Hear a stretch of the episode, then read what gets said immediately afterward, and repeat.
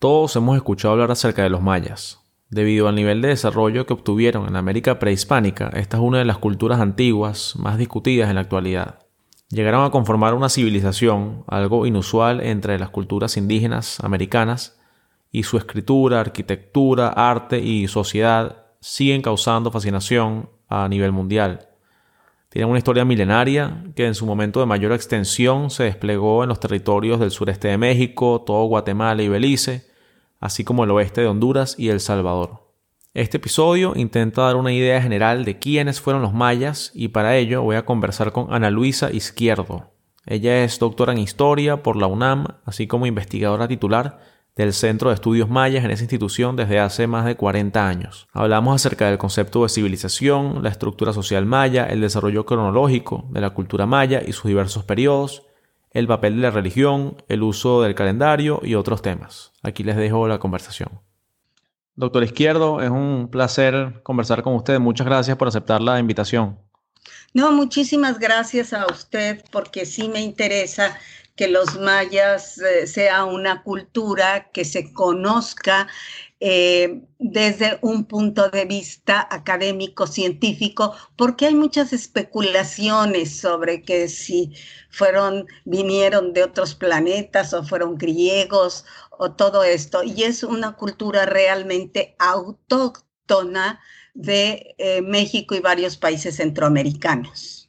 Sí, como no, y eso es la intención con este formato de podcast, hacer llegar a este tipo de información a un público general en esta plataforma de audio. Y bueno, quisiera conversar la conversación preguntándole cómo definiría usted un concepto importantísimo en torno a los mayas, el concepto de civilización. ¿Qué es exactamente una civilización?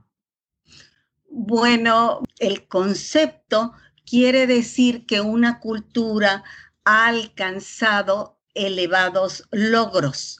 Eh, y esto se refleja en muchos aspectos culturales. Uno es la economía, es decir, que ha logrado un excedente de producción, además de satisfacer todos eh, los elementos necesarios para la sobrevivencia, para, y para la convivencia, pero le ha sobrado, digamos, productos para poder mantener a una serie de personas que no estén directamente involucradas en la producción de alimentos. Por otro lado, en una civilización, la sociedad ya es estamentaria, es decir, no es un grupo de personas que dirigen y una comunidad entera de campesinos, por ejemplo, que eh, son todos homogéneos, sino es una sociedad en la que hay diversos niveles, tanto en las clases superiores como es el caso de la sociedad maya, que hay una realeza, pero hay una aristocracia, después hay una burocracia y después clases medias de personas que se dedican a tallar la piedra, etcétera. O sea, es una sociedad en la que hay diversos estamentos sociales. La sociedad es una sociedad, digamos, podemos decir que escalonada. Por otro lado, en un eh, nivel de civilización, nos encontramos que las sociedades están organizadas en estados. ¿Y qué implica estar organizado en estados? Implica que se ha desarrollado, por ejemplo, el urbanismo. Implica que hay instituciones estables y explícitas quienes tienen autoridad delegada, quienes son los que ejecutan las por ejemplo, entre los mayas sí tenemos al Señor Sagrado, pero también tenemos una serie de autoridades que podríamos eh, enlistar. Sin embargo, pues son nombres poco manejados por las personas. Uno de estos este, podría ser el Sahal, que tenía una autoridad delegada del Señor Sagrado. pero además también había autoridades que no pertenecían a las élites. Por ejemplo, en el caso de los mayas, el LACAM. El LACAM, una persona que recaudaba los tributos y que después los llevaba hasta el Señor. Si los mayas en este aspecto, en el aspecto de la política eh, y de la organización social y económica, tenían el de la civilización.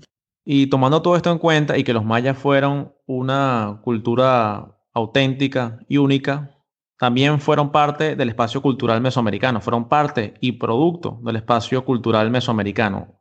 ¿Qué características diferencian a los mayas del resto de los pueblos mesoamericanos y qué características tienen en común con estos pueblos?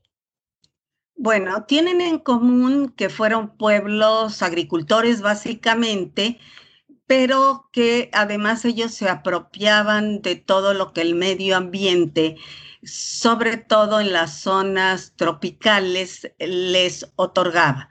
Y con esto, pues pudieron, eh, digamos, tener eh, suficientes medios de subsistencia que les dieron, eh, les dieron espacios, digamos, para poder dedicarse a otras cosas.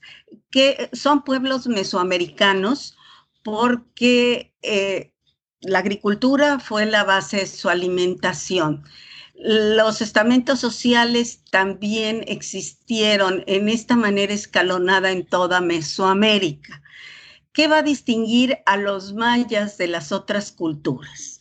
Los va a distinguir un estilo artístico propio y grandes, grandes logros en el campo de la producción de objetos estéticos, por un lado. Por otro lado, los va a distinguir del resto de Mesoamérica la escritura jeroglífica, escritura que puede expresar cualquier cosa las eh, escrituras del altiplano central de México, de Teotihuacán y de este y después de los nahuas, los aztecas eran nahuas, y después de los nahuas es una escritura que sí existe, pero es una escritura incipiente. Entonces, que los mayas hayan tenido este desarrollo en la escritura jeroglífica nos permite diferenciarlos de otros pueblos mesoamericanos. Ubiquémonos en el espacio. ¿Cuál fue exactamente el territorio que ocuparon los antiguos mayas? Fue un territorio muy amplio en donde vivieron pueblos que hablaban lenguas mayances es un territorio continuo de 325 mil kilómetros cuadrados y es parte de los estados sur y este de México, unos estados al norte de México. Los estados de México que forman parte del área maya son parte de Tabasco, que también en Tabasco vivieron más hacia el centro de la República Mexicana, los Olmecas. Después el estado de Campeche, que eh, es un estado, por cierto, este, muy hermoso. Después el estado de Yucatán y el estado de Quintana Roo, en lo que se llama la península de Yucatán y donde está ese centro turístico que muchos van que se llama Cancún.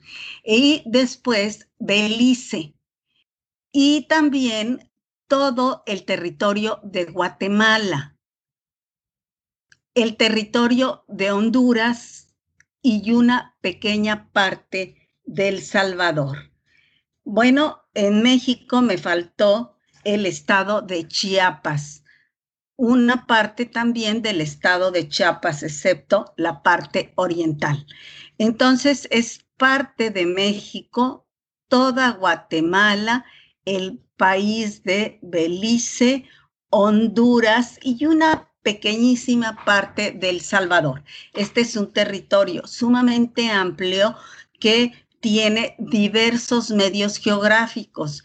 tiene desde tierras altas con volcanes como el volcán Tacaná, el volcán de fuego, el volcán de agua, y tierras bajas de clima tropical y tierras bajas también de clima y de un medio ambiente este, de matorrales que eh, en la época prehispánica tenía en sus fondos los famosos cenotes, que hoy en la actualidad se sabe que son ríos subterráneos en los que se han encontrado restos prehistóricos de la habitación en esa área.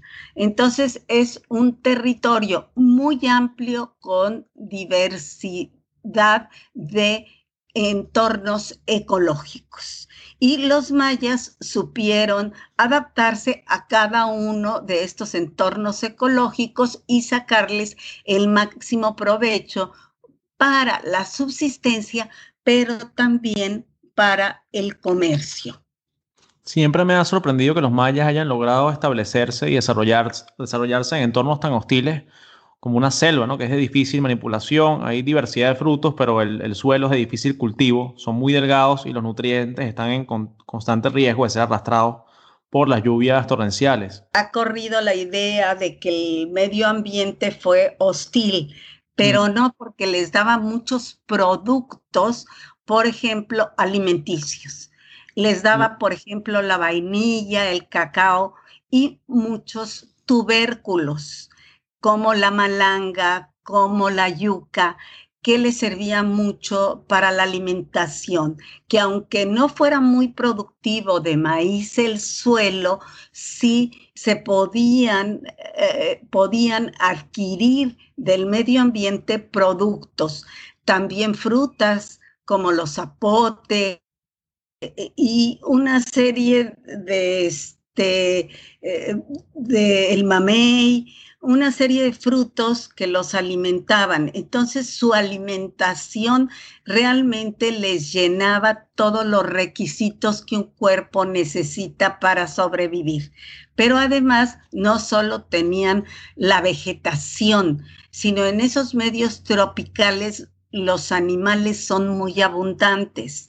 Entonces tuvieron el pavo, por ejemplo, eh, que lo comieron bastante y que aparece incluso en los códices, tuvieron los venados y tuvieron otros animales. Entonces realmente eh, suficiente para su desarrollo por la riqueza del medio ambiente en productos naturales animales em, y, vegetales. Incluso este, en las costas hubo en el área maya cuestiones muy interesantes como el sedentarismo o casi sedentarismo sin agricultura, porque lograron alimentarse de fuentes acuáticas, o sea, de ostiones, de camarones, de almejas, pero a la vez en esos lugares donde había estas formaciones vegetales que se llaman mangles, además había muchos pájaros que también le servían de alimento. Entonces hubo eh, comunidades que sin agricultura se establecieron en un lugar por la riqueza de los recursos acuáticos que les rodeaban. Entonces, eh, el medio ambiente para nosotros resulta hostil si hace mucho calor o llueve mucho o hay muchos mosquitos, pues para los mayas no fue el medio ambiente hostil. Supongo que la conexión de comercio a partir de ríos era esencial para una civilización que no conoció los animales de tiro y carga o el uso de la rueda, que no se pasó a la edad de piedra.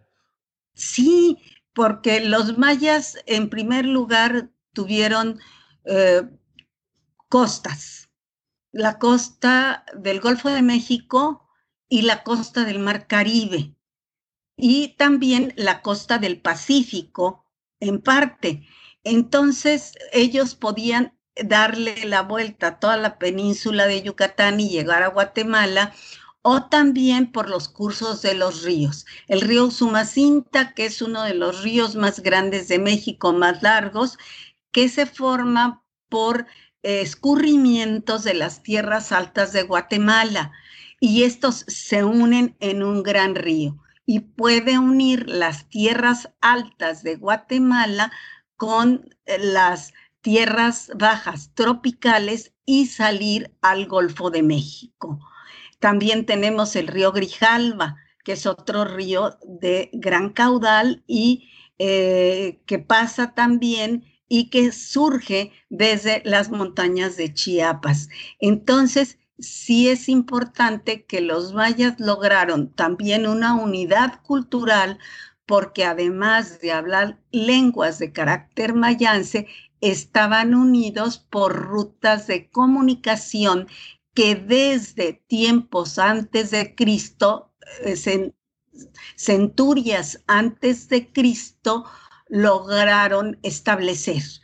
Así es que, por ejemplo, el jade que venía del Motagua llegaba a Palenque o llegaba al, eh, a Calakmul con una distancia de 300, 400 kilómetros, 500, 600.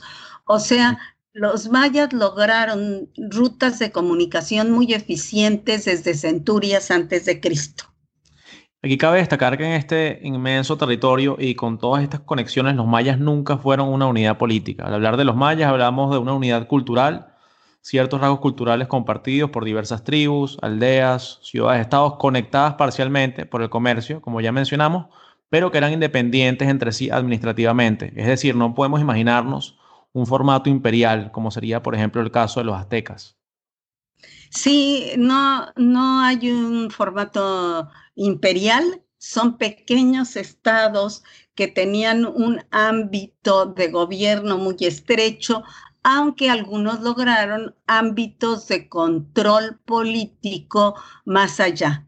Estos eh, estados que lograron estos ámbitos amplios de poder político y, cierto control eran dos.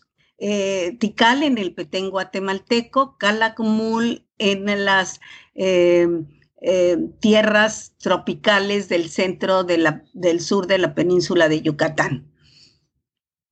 Entonces, tenemos que los mayas lograron desarrollar una fórmula original de adaptación, una, una cultura que permitió un avance intelectual y artístico considerable en un lapso de tiempo milenario que suele dividirse en periodos a partir de ciertas características. Para ubicarnos en el tiempo, doctor Izquierdo, ¿podría por favor decirnos cómo dividiría, cómo dividiría usted estos diferentes periodos de desarrollo?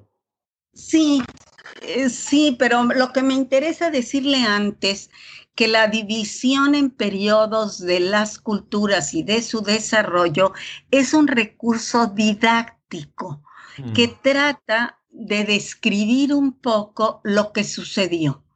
Eh, y así se dividió la historia maya en preclásico, clásico y posclásico.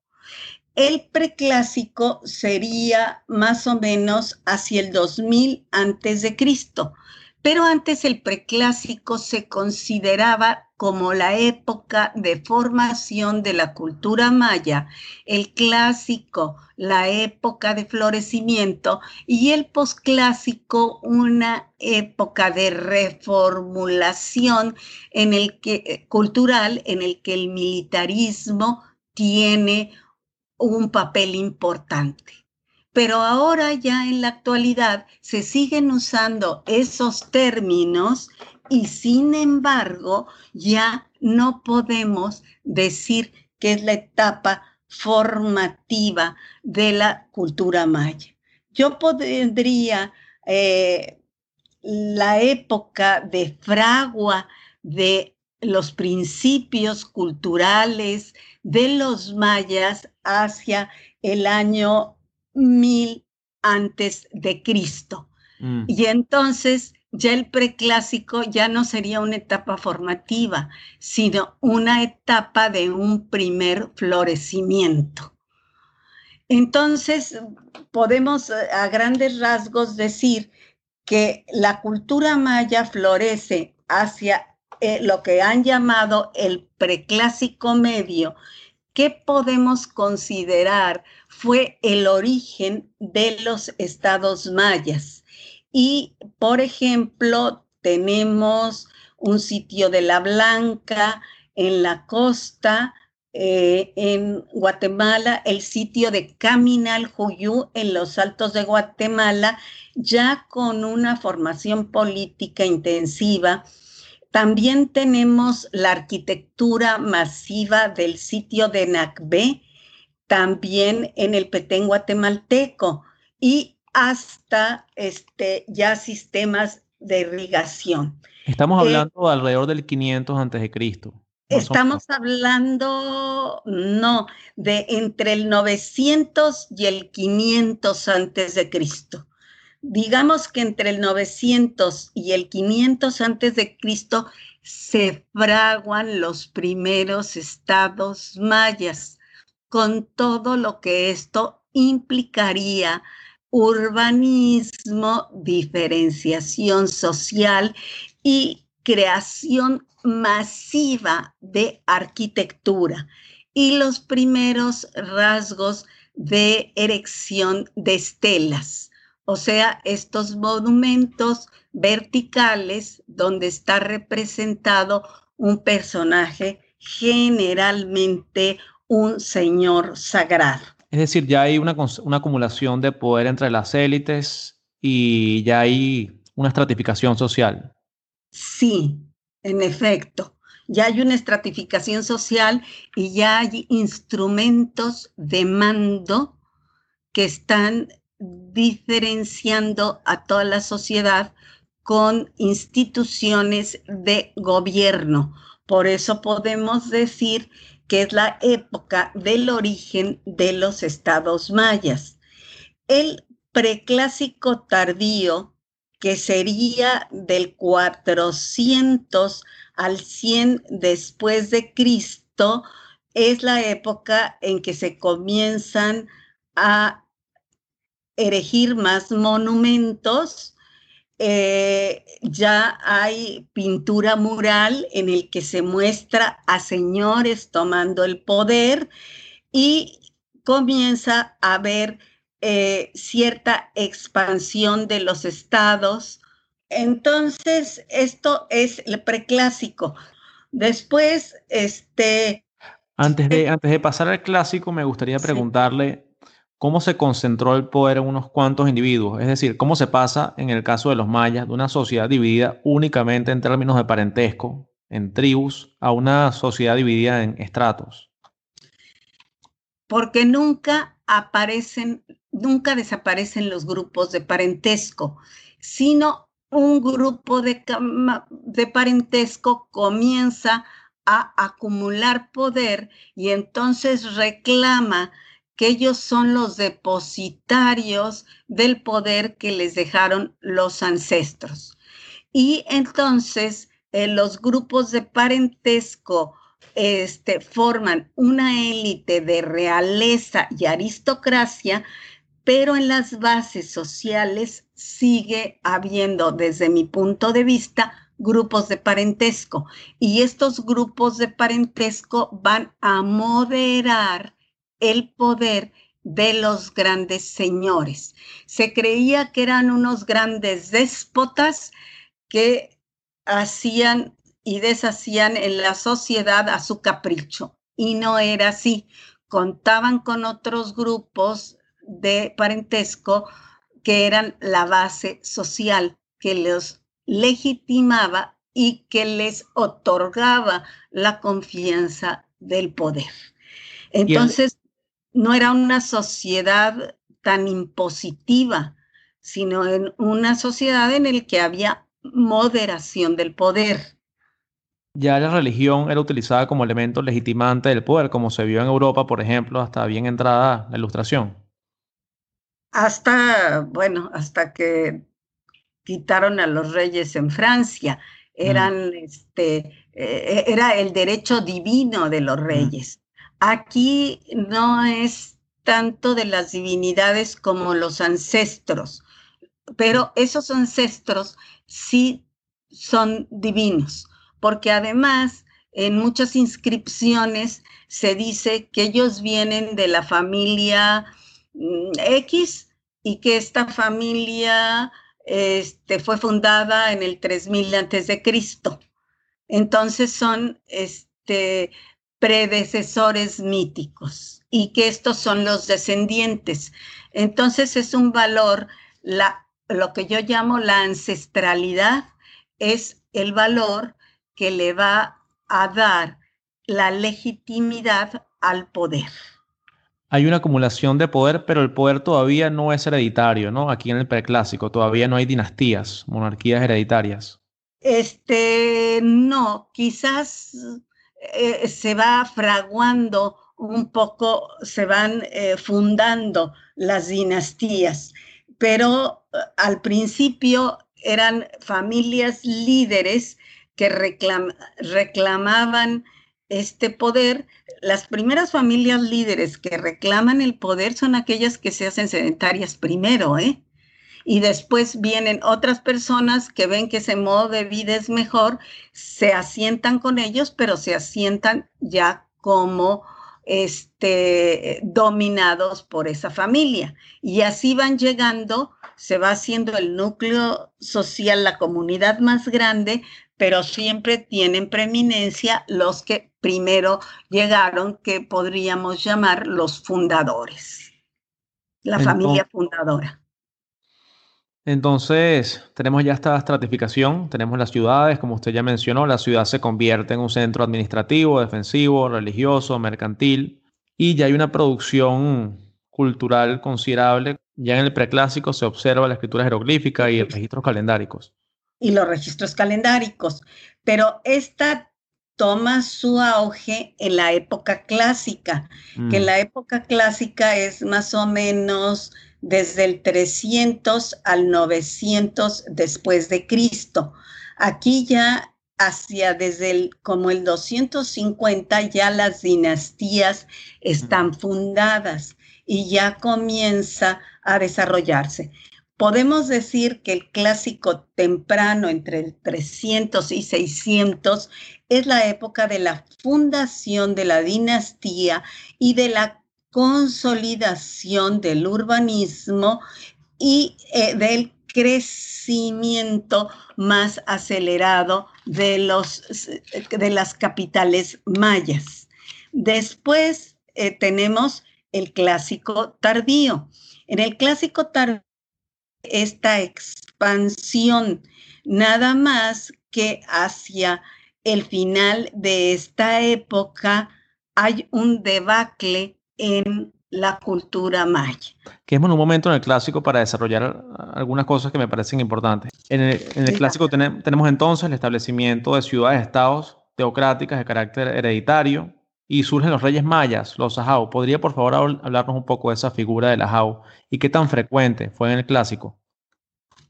Bueno, este, la palabra ajau significa solo señor y hubo diversas clases de ajao.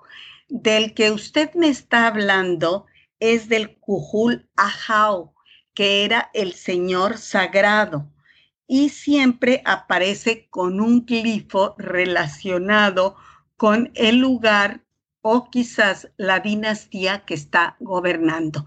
Entonces, tenemos que todas las grandes capitales mayas tienen en la cumbre un cujul ajao, pero también en las ciudades había otros que tenían el este título de ajao y podían ser de la aristocracia o podían ser de los grupos de linaje de la población común. Y estos eran de la aristocracia, o sea,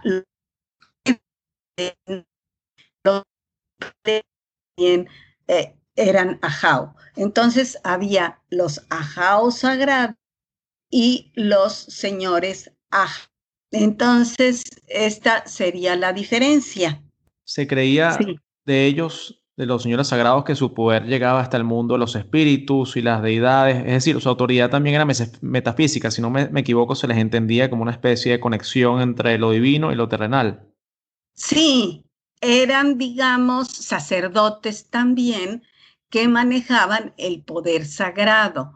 No es que ellos fueran dioses en sí mismos, sino que eran el reflejo de los dioses y con esa refracción del poder podían manejar el sol, la luna, las estrellas, el que lloviera, o sea, eran sacerdotes del culto maya. Entonces tenían un aspecto, digamos, hasta que algunos llaman chamánico.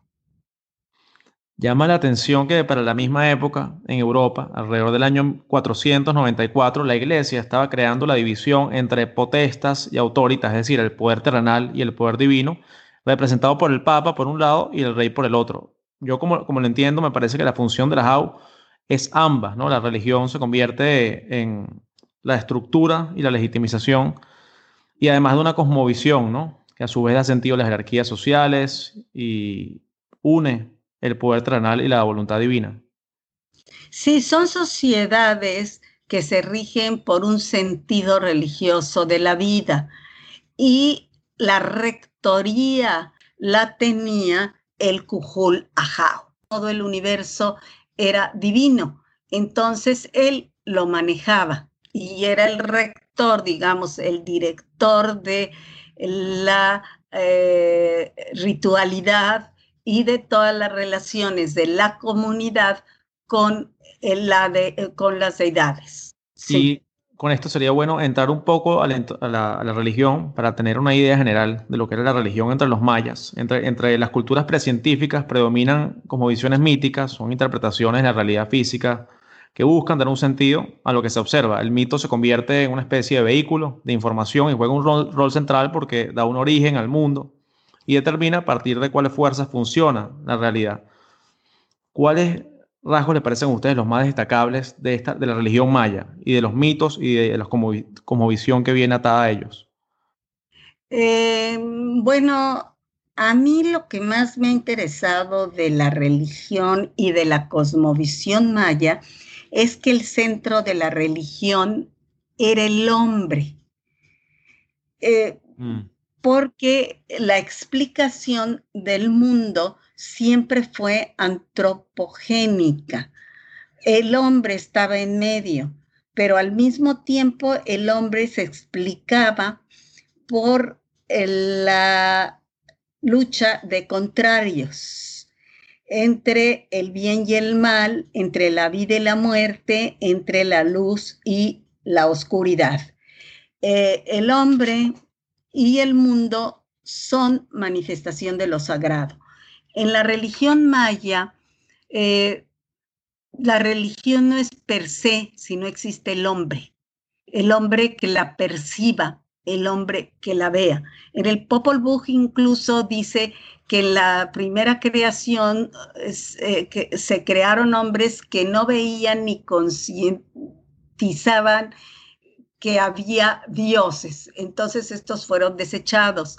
Entonces, el que sea una religión en el que el hombre eh, tiene un papel, crear a los dioses, pero además, si el hombre no le da a los dioses, los dioses no pueden sobrevivir, pues eh, sobreviven de los rituales. Y en los rituales un centro importante es la sangre que es un líquido divino.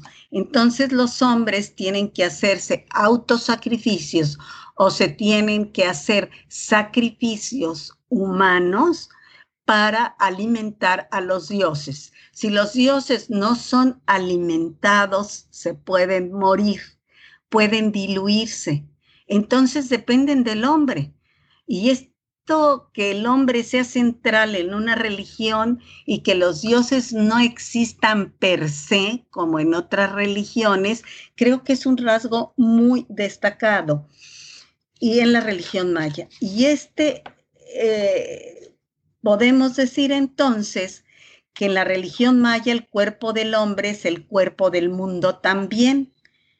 y que es una religión entonces profundamente humanista, porque no margina al hombre, ni existe per se fuera del hombre esta religión. Y las ilustraciones que tenemos de los dioses mayas también son todas antropomorfas, ¿no? Suelen tener dos brazos, dos piernas, ojos, una cara. Son siempre estas ilustraciones a partir de la imagen del hombre, ¿no? Sí, sí, sí, sí. Siempre se manifiestan como hombres con atributos de animales y de plantas combinados, pero siempre el centro vital del poder divino siempre está encarnado en un ser de rasgos humanos. En eso tiene usted toda la razón. Y no suelen dividirse en positivas y negativas, ¿no? Sino que simplemente son elementos necesarios del balance cósmico. No, tienen su aspecto positivo y su aspecto negativo. Mm. El sol ayuda a crecer las plantas, pero además las puede quemar. Entonces, la lluvia es fertilizante, pero también puede acabar con la cosecha. Entonces, ellos, eh, eh, el hombre debe moderar este beneficio y maleficio de que son eh, productores los dioses. ¿Y cuál, es, cuál sería el, el panteón maya, los dioses principales, digamos? Bueno, hay Itzamna, que es un dios creador, hay Chak, que, es un dios de la lluvia, y hay un dios de la muerte, Ahpuch, hay una diversidad de dioses, pero más o menos en los códices se han establecido unos ocho dioses distintos, con ámbitos de acción distintas. Estuve visitando la península de Yucatán hace exactamente un año y me sorprendió en la región PUC el fervor con el que se representa al dios Chac. Es casi como una desesperación lo que uno observa ahí, la manera en la que se hacen esculturas de manera repetida alrededor de los edificios y las estructuras, como eh, haciendo un llamado al dios de la lluvia, a una zona terriblemente caliente. Sí, pero es también una zona sin agua que el agua es subterránea por medio de los cenotes y es una capa de, de, piedra caliza que además en cuanto llueve filtra hacia el interior todo el agua. Entonces esfuma. Entonces eh, la necesidad es una letanía. Si hay unas letanías en el cristianismo en donde todos los atributos de un santo de otro, de otro, les pides, asimismo es una letanía todas esas representaciones de Chak en los edificios, por ejemplo, de Uxmal o de los edificios de Kabah, donde está repetido miles y miles de veces el dios Chak. Sí, eh, fue, fue realmente fascinante, no había visto nada, nada similar. Tenemos entonces que el Ajau y la nobleza están en el, tope de la escalera social maya y supongo que están seguidos de, una, lo que nosotros consideraríamos una, aristocracia, que cumplían funciones administrativas o sacerdotales, ¿no? Se consideraban parientes, pero no tan directos de el Cujulajao. Esto es que estaban emparentados y en ciertos momentos le reclamaban el poder. Por eso también en las sucesiones dinásticas de los capitales mayas hay quiebres constantes y estos quiebres eran producidos por quienes querían también ascender al poder. Además, este, el nivel de vida, el promedio de vida era muy bajo entonces, pues se morían y a veces se morían sin sucesores viables. Entonces, las otras familias este, eh, reclamaban el poder. Así es que debieron vivir también en, este, digamos, entre partidos políticos, por decir de alguna manera, que eran mm. las familias peleándose por alcanzar el poder. Primero por alcanzar el favor del Cujulajao y tener papeles importantes y ser hasta representados en las, este, en las esculturas. Y después, pues también por destronar al Cujulajao si no sabía mover también los hilos del poder. Y al margen de este juego de poder, pero también con un papel social muy relevante, vendrían los comerciantes, ¿no? Manejaban, escriba, eh, manejaban productos de lujo y el comercio a larga distancia. Y luego vendrían los escultores, escribanos, urbanistas, terminando con los agricultores como base social que da sustento al resto de las, de las clases sociales, ¿no? Bien formados en grupos de parentesco que yo les he llamado entidades corporativas. Y estas entidades corporativas, lo interesante es que actúan como grupo y nunca, y nunca como personas. O sea, que ellos, para reclamar algo ante el Estado, no va uno individual, si son, sino son el grupo de linaje y solo por su representante o su ajau menor o en las fuentes le llama el principal podían presentarse ante las autoridades. O sea que las bases sociales del poder son grupos comunitarios que no tienen eh, personalidad jurídica eh, personal, sino comunitaria. Y de ahí viene, al desaparecer este, con la conquista, los grandes señores, de ahí viene eh, el corporativismo de los grupos indígenas que todavía se ve en grupos de chapas, donde la familia, por ejemplo, en los tribunales mm. a los que alguna vez ha asistido, no habla el, este, el ofendido ni, este, ni el ofensor, sino su jefe de familia. Y ahí eh, comienzan los grupos a este, zanjar sus diferencias, pero en forma, y eso pues tiene mucho interés. ¿Y cómo manejaban sus diferencias ya los conglomerados sociales que conocemos como ciudades-estado? ¿Cómo era esa dinámica en el apogeo del clásico? ¿Había dominaciones regionales de algunos centros? ¿Cuál es el papel de la, diplomacia, por ejemplo, de las guerras? Bueno, este, eh, realmente zanjaban sus diferencias con guerras, pero estas guerras eran de enfrentamientos ocasionales y la guerra no iba a matar a todos los soldados de la otra partida, sino a el señor que los encabezaba. Una vez acabado con ese señor que los encabezaba, se acababa este, el encuentro. Eh, y se hacían esporádicamente también en épocas en que no era de recoger las cosechas, sino en épocas en que apenas se iba a sembrar o entre la siembra y antes, mucho antes de la cosecha pero también los mayas fueron excelentes diplomáticos. Eh, la diplomacia se manejaba por medio de matrimonios, en donde veían, los señores tomaban, este, por ejemplo, el señor de eh, tomaba una señora de Calakmul porque el Calakmul era el lugar, digamos, con más poder.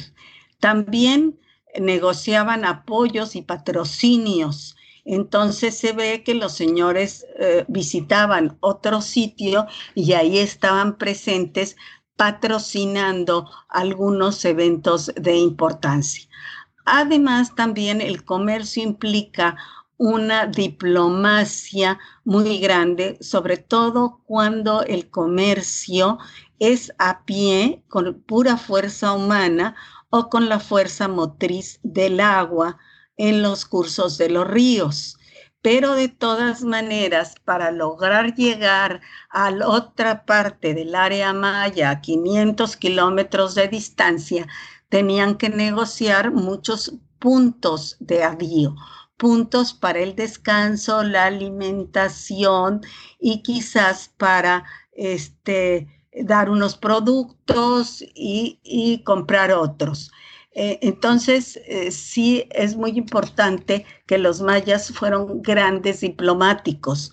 Por ejemplo, este, hubo muchos eh, sitios que en donde se producían cosas específicas, como el cacao, que era un elemento de los dioses y un elemento que se tomaba en vasijas, que por cierto, este, la marca de una marca de chocolates muy importante paga los, este, los análisis de lo que tenía esa vasija y dice era chocolate. Por ejemplo, el chocolate, el cacao se daba más en la chontalpa. Entonces, tenían que ir a la chontalpa por los granos de cacao, que en algunos momentos hasta sirvieron como moneda corriente. Mm. Por ejemplo, hay otro sitio en Belice que es Colja, que tiene 36 talleres de talla de sílex y obsidiana. Los dos este, productos de piedra que se utilizaban para todas las tallas. Entonces, obviamente, debieron de haber tenido que ir a, a Colja por estas este, herramientas o por lo menos por los núcleos de piedra para poderlas tallar. Entonces, los mayas realmente fueron excelentes diplomáticos, eh, no solo para lograr más poder, sino para la vida práctica en el comercio y hacerse de todos los bienes que eran necesarios. Y otro elemento clave y muy, muy célebre de lo que es la cultura maya es el calendario, hay que mencionarlo definitivamente. Los calendarios son inventos fascinantes porque dan una estructura al tiempo, nos permiten a los seres humanos dar fechas del pasado, situarnos en el presente, planear el futuro con precisión. Y los mayas tuvieron realmente una forma de medir el tiempo exquisita. ¿Cuál fue exactamente el papel que jugó el calendario entre los mayas? ¿Qué importancia tenía este instrumento? Bueno, em, es muy importante, todos los pueblos mesoamericanos tuvieron sus calendarios, pero eh, los mayas lograron fijar el tiempo en la forma más exacta posible. Y la cuestión es que los mayas lo registraron continuamente. En todas las tallas mayas hay un registro de tiempo.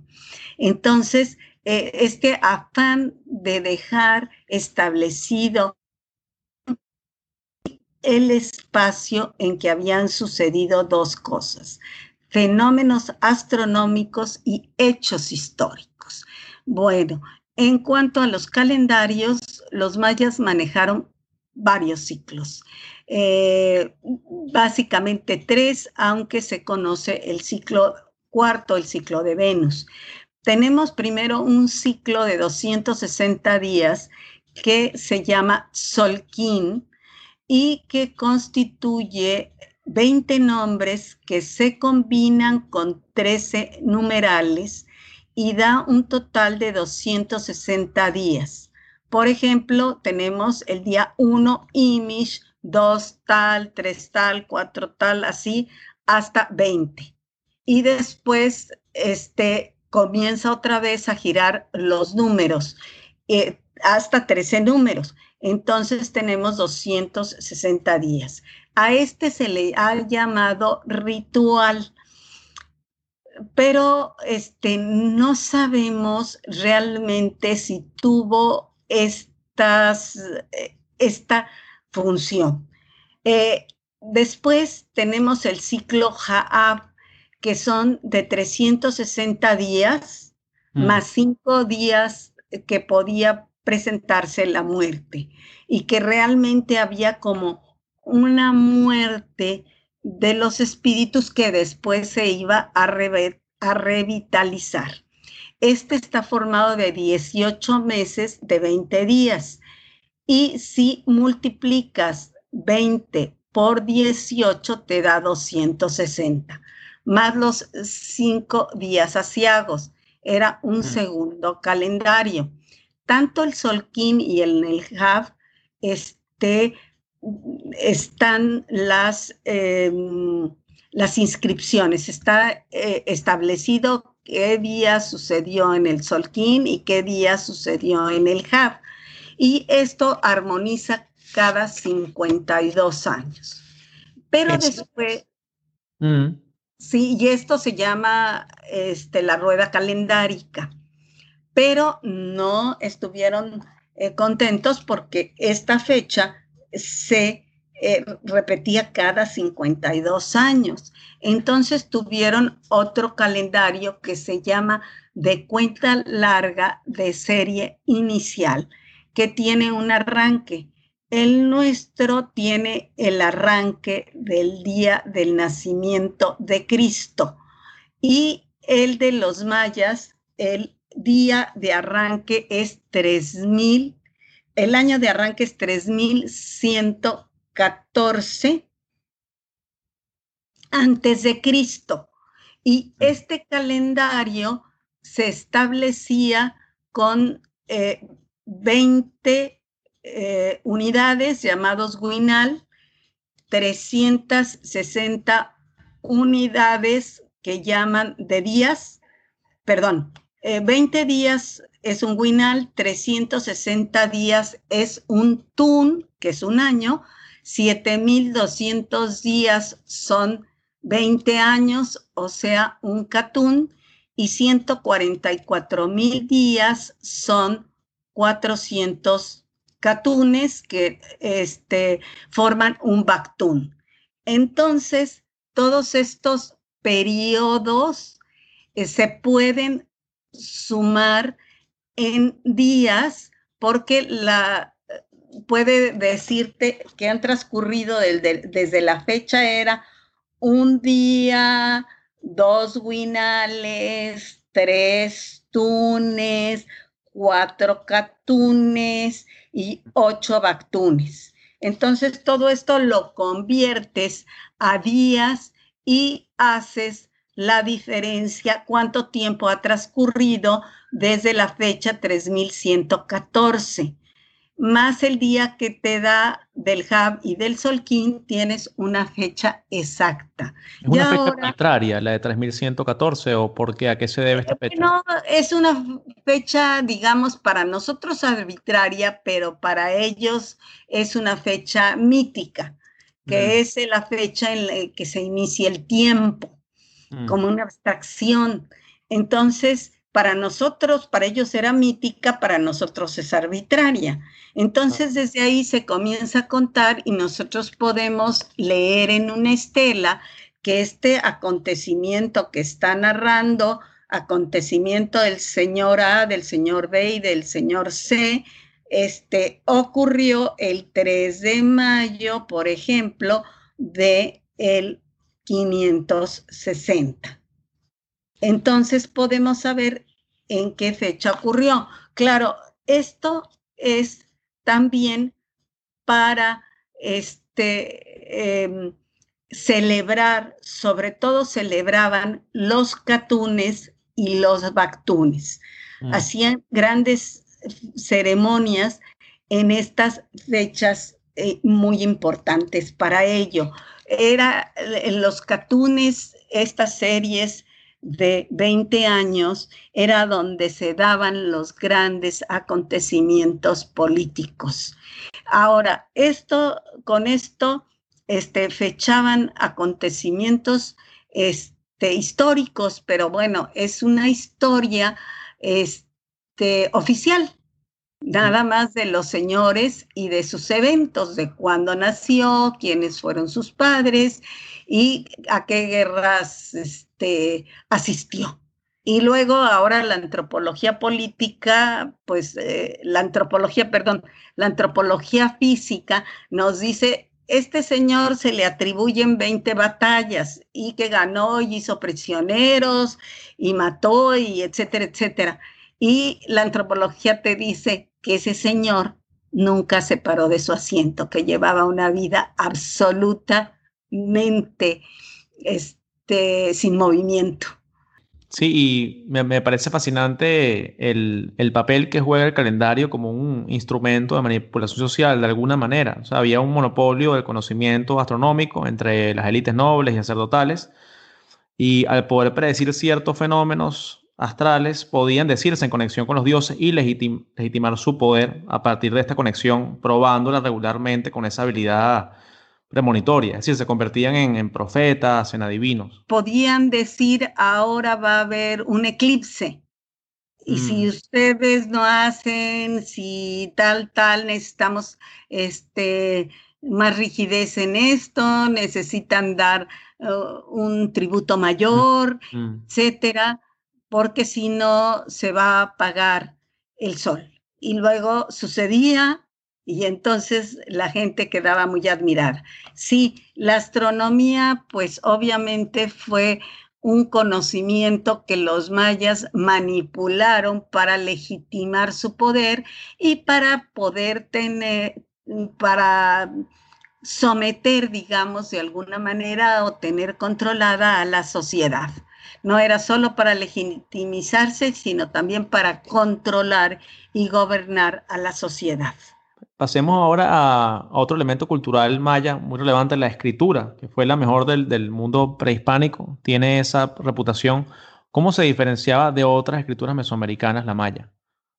Bueno, este, la maya es una escritura logosilábica y, eh, o sea, que está formada por logogramas y por sílabas que tienen un verdadero valor fonético. Las escrituras este, de Teotihuacán y la escritura náhuatl es más bien una este, escritura de hologramas. Esta cuestión silábica todavía está en mucha duda.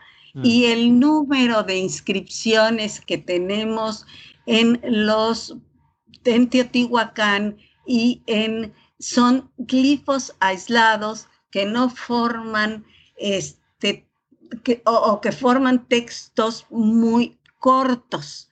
En cambio, los mayas tenemos textos que tienen muchísimos glifos, llegan a tener hasta más de 4.000 glifos en la escalera jeroglífica de Cop. Una escritura completa y las otras son escrituras muy reducidas a determinados eh, conceptos que nada más se da el puro concepto. Aquí tenemos todo tipo de verbos y varios tiempos verbales, varias este, formas de, nombrar al sujeto, a los complementos, eh, varias formas también del complemento. O sea, tenemos una gramática completa y de, con todos sus aspectos. Entonces, la escritura jeroglífica, además de que a los mayas les daba por este, escribir en todo, hasta en las telas. Hay representaciones de mujeres con trajes y en el traje tienen una inscripción. También se ponían inscripciones en este, se las tallaban en la piel y este, no se diga en las esculturas y en la arquitectura. Los mayas fueron muy amigos de escribir. Hmm, y a diferencia de los pueblos del altiplano de México, que si bien sí plasmaron conceptos y se puede hablar de una escritura náhuatl, eran escrituras muy reducidas. Y también manejaron el concepto de libros. Las crónicas coloniales hablan hasta de bibliotecas que lamentablemente se fueron perdiendo durante la época colonial.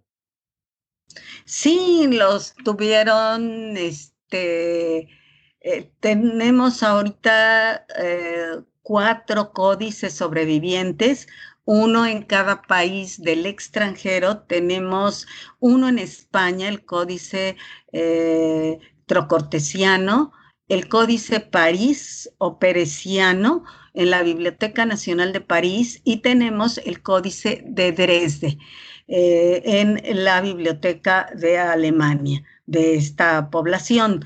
también tenemos un códice Grolier que ha estado en debate mucho, pero ya los estudios científicos de las tintas, del papel y de toda la iconografía dado como resultado que es legal, está en México y perteneció a una compañía de enciclopedias que se llama Grolier y que tenía su sede en Nueva York.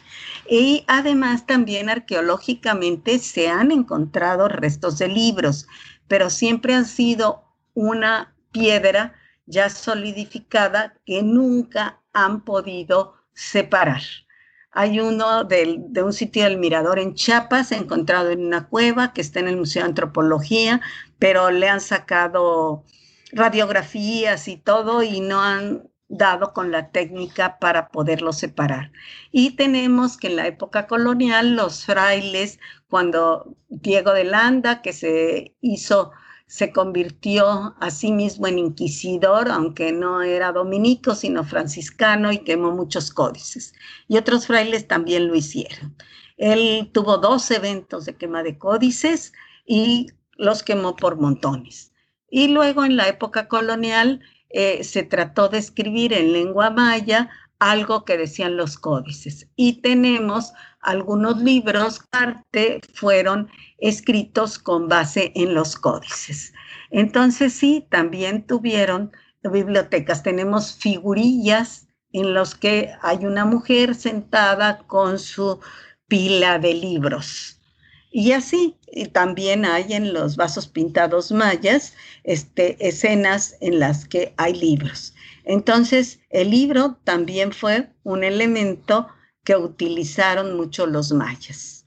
Luego de este florecimiento cultural llegamos a lo que se conoce como clásico terminal. ¿De qué año a qué año este periodo y qué sabemos acerca de él? Bueno, es más o menos del 700 al 900 después de Cristo. ¿Qué mm. sabemos? Que los sitios de las tierras bajas centrales principalmente tuvieron un debacle cultural en el cual los centros de poder fueron despoblados y mucha población sí eh, pues se vio en aprietos para sobrevivir. Pero hay una transformación de la vida eh, urbana que tenían las comunidades y las comunidades dispersas alrededor, satélites y de todo su zona de abastecimiento, que se vieron en la necesidad de abandonar estos sitios. Quizás la explotación de mano de obra tan intensiva y algún problema ecológico hicieron que ya no pudieran mantenerse la población junta. Entonces se dispersó y se abandonaron los grandes centros ceremoniales, que algunos de ellos siguieron siendo habitadas por campesinos que usaron las construcciones como refugio, ya no les dieron mantenimiento. Pero tenemos, por ejemplo, en Tikal un gran conjunto de grafitis donde se ve que la gente siguió habitando ahí en ese sitio, pero ya no le dio mantenimiento. O sea, el sistema mismo, eh, ya el liderazgo ya no funcionó, este liderazgo religioso bastante estricto, se desmoronó. Entonces las capitales fueron despobladas y los eh, citadinos se volvieron campesinos alejados de las grandes de los grandes edificios. Algunos de ellos le siguieron dando culto, pero no les dieron mantenimiento. Todavía en algunos sitios llegas en el mismo Tikal, los indígenas tienen parte del sitio arqueológico destinado para su culto y todavía le siguen rindiendo culto a las mismas construcciones, pero ya perdieron su función de ser ejes integradores de la comunidad. Estos ejes integradores se acaban en la época clásica. Y con ello desembocamos en el posclásico, el florecimiento maya en Yucatán y los saltos de Guatemala. ¿A partir de cuándo podemos hablar de posclásico y qué caracteriza este periodo? Bueno, es que en la península de Yucatán este fenómeno que se da en las tierras bajas centrales no se da. Entonces ahí, aunque podemos decir es clásico terminal y posclásico Uxmal, Uxmal tiene un desarrollo continuo. Entonces, al, al eh, cortar la historia maya en estas etapas, que como le decía yo al principio es un recurso didáctico, también mm. nos tuerce un poco la historia maya, porque decimos, y el posclásico, eh, ¿qué pasó? Pues mm, Chichen Itza y Uxmal son sitios muy anteriores a la, al posclásico y tienen una vida continua. Son sitios desarrollados, por ejemplo, ya en forma importante desde el siglo VI y sigue, sigue, sigue su vida. Y lo mismo Chichen Itza. Y muchos sitios de la zona Pu, que son los sitios con el estilo de Uxmal, y de la zona Chenes y de la zona Río-Bec. En Río-Bec es muy curioso esta transición hacia el posclásico porque construyen muchos edificios horizontales y en las esquinas les ponen pirámides, pero en miniatura, que son de escenografía solamente con sus escaleritas, su templito y todo, y que tienen unos 3, 4 metros de altura y no los 50 metros, los 60 metros de, las, eh, de la época clásica. También hay una cierta pequeña secularización, o sea, mm. que pierde fuerza ese sentido religioso de la vida que se estaba imponiendo por medio de crear montañas sagradas, porque al final la pirámide es una montaña sagrada.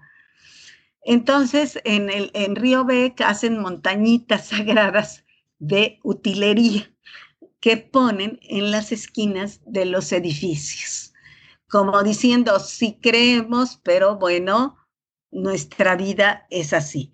Entonces, este, sí por eso le digo que esto de preclásico, clásico y posclásico tuerce un poco si hacemos generalidad. ¿Qué sucede? Que, que, en la península de Yucatán hay un, gran auge, hay un eh, eh, movimientos, muchos movimientos de grupos, muchos eh, grupos que se mueven de un lado a otro, hay una, digamos, reorganización cultural, es cultura maya, pero tiene otros rasgos.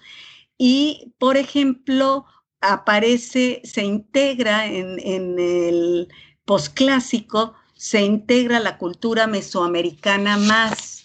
Y eh, los eh, mayas ven mucho al altiplano de México y aceptan muchos rasgos, entre ellos el culto a la serpiente emplumada, el culto que llaman en el área maya Acuculcán. Pero también... Quetzalcoatl, ¿no? Sería el nombre... Quetzalcoatl, el nombre maya de Quetzalcoatl, la serpiente emplumada. Mm. Eh, y también en el altiplano central se eh, aceptan rasgos mayas. Por ejemplo, tenemos los sitios de Cacaxtla en el estado mexicano de Tlaxcala, donde hay elementos que parecen mayas y o elementos de plano de raigambre maya. Y este eh, Xochicalco en el estado de Morelos, en donde eh, también tenemos figuras a la manera que se hicieron en el sitio de Copán. Entonces se integra en el posclásico más la cultura maya y se aceptan muchos elementos del el altiplano de México. Otra cosa es que las expresiones militaristas son abundantes. Por ejemplo, en Chichen Itza, las expresiones militaristas en el clásico son del señor sagrado que está haciendo un prisionero o matando a una persona en la guerra. Aquí ya hay desfiles completos de guerreros. Todos esos desfiles de guerreros son del altiplano central que, este, eh, que adquieren los mayas.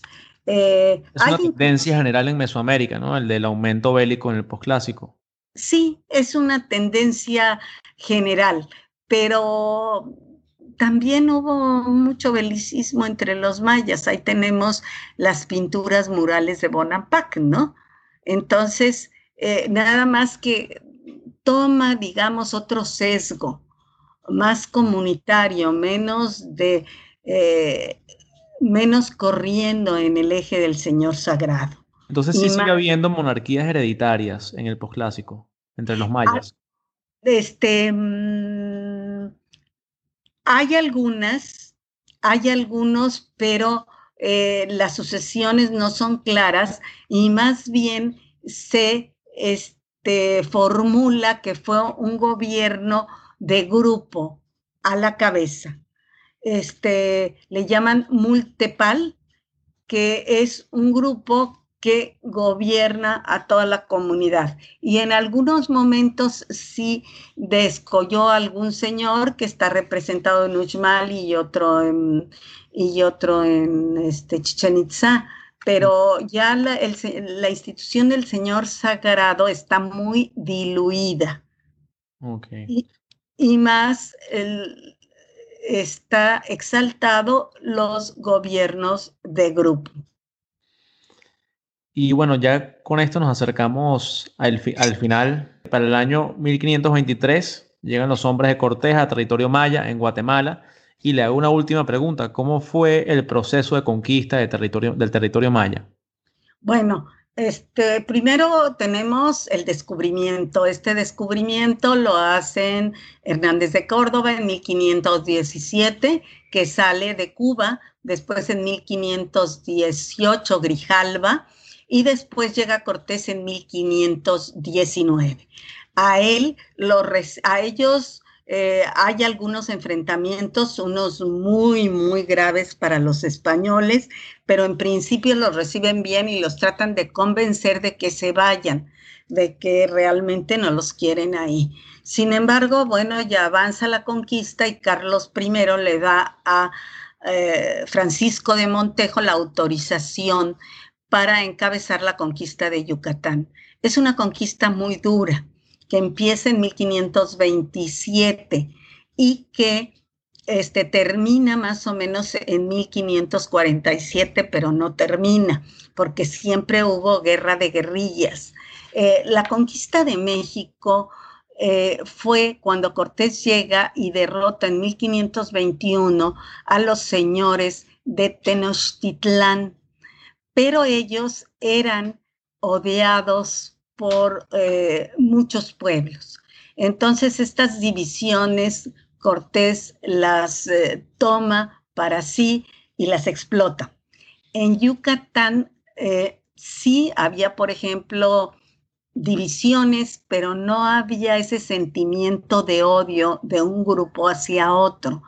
Entonces corren hacia lo que nosotros, a, lo que ellos llaman el monte, que es donde hay mucha vegetación y no es fácil que los sometan.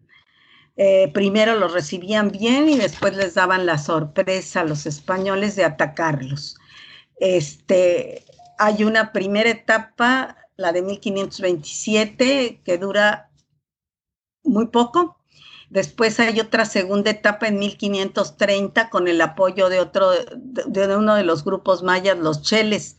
Hay que pensar que eh, no deseaban los mismos españoles estar ahí, porque en Yucatán no había oro. Y al no haber oro, ¿a qué le tiraban? Si realmente muchos de los soldados ya para la segunda etapa se fueron al Perú, porque en el Perú había el mito, aunque sí también había oro. Y en cambio en la península de Yucatán ni minas de cobre ni minas de plata, no había nada. La tierra en esos momentos además ya era pobre. Y luego hubo una tercera etapa en mil, de 1540 eh, a 1545 en la que este, eh, ya Montejo se auxilia de su hijo, este, y entre los dos eh, fundan Mérida en 1542. Y la conquista sigue. En, Guatemala también fue este, muy difícil. Realmente tampoco ya fueron conquistados, podemos decir, porque el último pueblo maya caen hasta 1692. Se caen los Itzaes. Entonces fueron el último pueblo maya conquistado. Mm. Entonces, le digo que esas divisiones de la historia también este, son artificiales y no nos dan una visión completa de los acontecimientos. Y los mayas siguieron levantándose. ¿eh? Hubo muchos levantamientos en contra de los españoles. Hubo una fundación de la Villa de Santa María de la Victoria que también fue arrasada. Otra fundación, la primera fundación de Montejo, Salamanca, que era en Bacalar, en la península muy cerca, bueno, bastante cerca de Cancún, este, que, que también este, arrasaron con los españoles que ahí se quedaron para formar la colonia. Entonces, la conquista de los mayas fue una conquista realmente lenta y muy turbulenta y muy costosa para los españoles. Bueno, la cultura maya sigue viva, se siguen hablando unos 22 idiomas mayenses en México y Centroamérica. Sí, la cultura maya continúa. ¿Y qué continúa? Continúa su visión de considerar sagrado todas las entidades de la naturaleza y que la actitud del hombre debe ser ritual hacia la naturaleza. Eh, continúa la como dos cosas continúan, dos valores, la ancestralidad, o sea, ver siempre hacia el pasado, hacia los muertos, que además eh, ya no muy porque está prohibido, los este, enterraban en sus casas. Y el muerto ahí estaba, no se moría, realmente estaba vigilando la conducta de las personas. Y creo que todavía en algunos lugares lo hacen. Y la comunalidad, esa comunalidad con la que se actuaba en las entidades corporativas mayas, esa entidad todavía esa idea de comunidad sobrevive entre los pueblos indígenas. Entonces, la cultura maya no es una cultura muerta, sino una cultura viva con sus propios valores que enaltecen al ser humano. Doctor Izquierdo, le agradezco mucho por su tiempo. Ha sido realmente fascinante esta conversación.